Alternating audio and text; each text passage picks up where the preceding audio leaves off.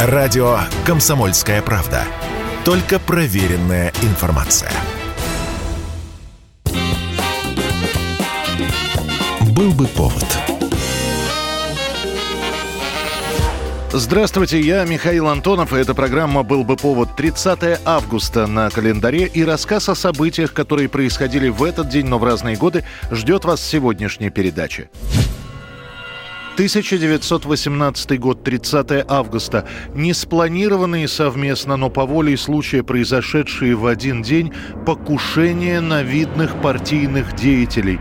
СРК Фанни Каплан в Москве стреляет в Ленина. В Петрограде, мстя за смерть своего товарища расстрелянного ЧК, 22-летний Леонид Канигесер убивает председателя Петроградской чрезвычайной комиссии Моисея Урицкого. Убит председатель Петроградской ЧК Курицкий.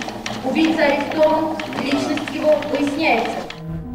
Урицкий погибает моментально. Канагисер сдаваться не собирался, после выстрелов пытается уехать на велосипеде. Около одного из домов он бросает велосипед, забегает в первую попавшуюся квартиру, схватит чужую куртку, наденет ее и попытается скрыться, но его быстро арестуют. В это же время в Москве Владимир Ленин заканчивает свое выступление на заводе Михельсона. После выступления он в окружении рабочих идет к своей машине, прямо около нее раздаются три выстрела выстрела. Ленин падает, начинается паника. Мальчишки, которые стоят рядом, начинают кричать «Вот она! Она стреляла!» Ленину оказывают первую помощь, женщину задерживают. Ей оказывается эсерка Фанни Каплан. Говорит Бонч Бруевич. Срочно приведите все караулы Кремля и всех красноармейцев в полную боевую готовность. Охрану усилить. Бесперерывное дежурство у всех ворот на стене, у входа в Совнарком и в ЦИК. Ранен Владимир Ильич. Вы когда его сюда привезли, хотели на руках поднять, а он ни в какую. Буквально в течение суток большевиками принимается решение о красном терроре в ответ на покушение. Будет сразу же сказано, что за двумя этими случаями стоят правые эсеры и наймиты, которых курирует Франция и Англия. Газеты выходят с заголовками «Отомстим за товарищей». Неуклонное соблюдение основного принципа красного террора. Это террор класса против класса руками класса и во имя класса. Нам не нужны профессиональные каратели. Нам нужны рабочие от станка, которые проведут классовую точку зрения. Ленин через какое-то время пойдет на поправку, Урицкого похоронят на Марсовом поле. Фанни Каплан после нескольких дней допросов расстреляют. Слух о том, что Ленин просил сохранить ей жизнь, так и останутся слухами. Канегисер станет давать показания до октября и в конце осени 18 года также будет расстрелян. 1919 год. Советская пресса в этот день выходит с некрологами на первой странице. В них довольно скупо сообщается, что 30 августа у села Белошицы Волынской губернии в бою с войсками Галицкой армии погибает легендарный комдив советской 44-й дивизии Николай Щерс – Чуть позже его назовут героем революции, пламенным борцом, отважным опытным командиром, хотя на момент гибели Щерсу только исполнилось 24 года. Именем Щерса назовут улицы, районы, появятся стихи и песни, прославляющие его. Мы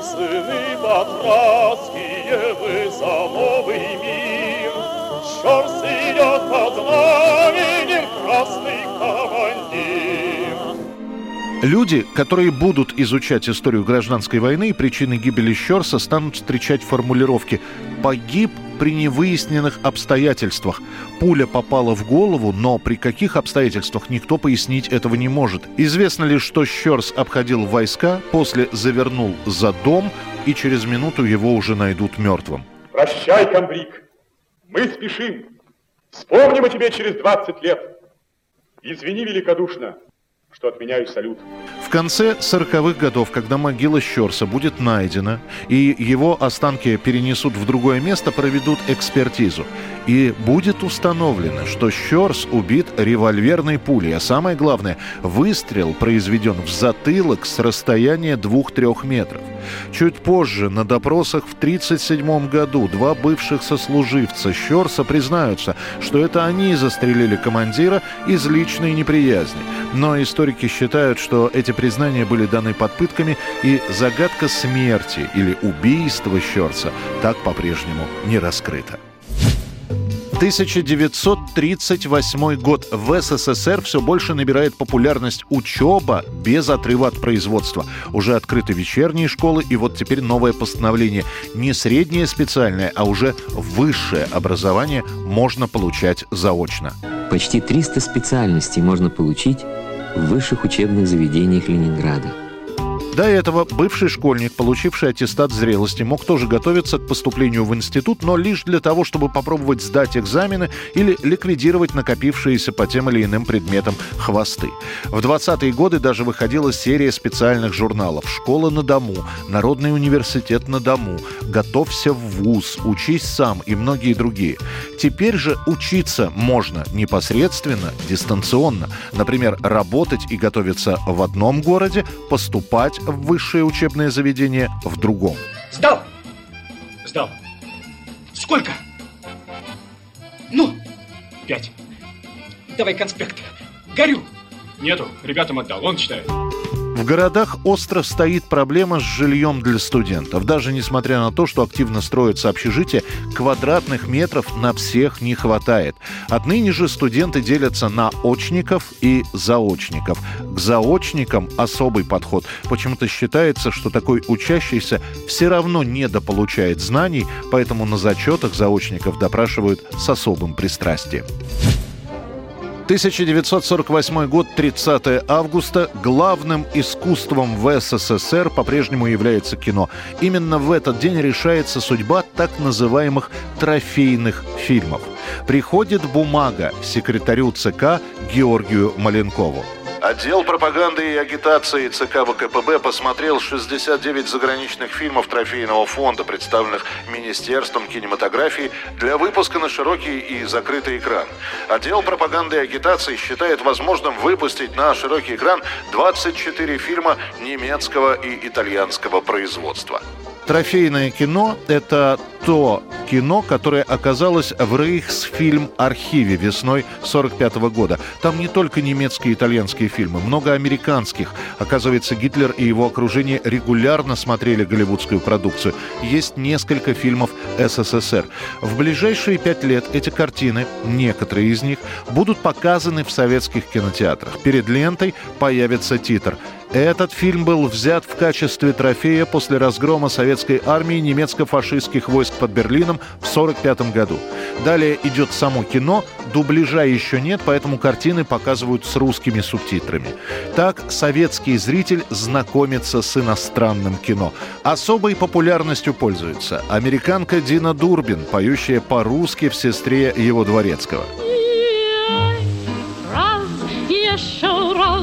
Еще много, много раз, эх, раз. Еще раз. Еще много, много раз. Немка Марика Рёк с песнями и танцами из «Девушки моей мечты». In der Nacht ist der Mensch nicht gern alleine, denn die Liebe im hellen Mondenscheine ist das Schönste, Sie wissen, was ich meine. Einerseits und andererseits und außerdem, ja. И «Приключения Тарзана». На радость мальчишкам к показу разрешены аж три фильма про него.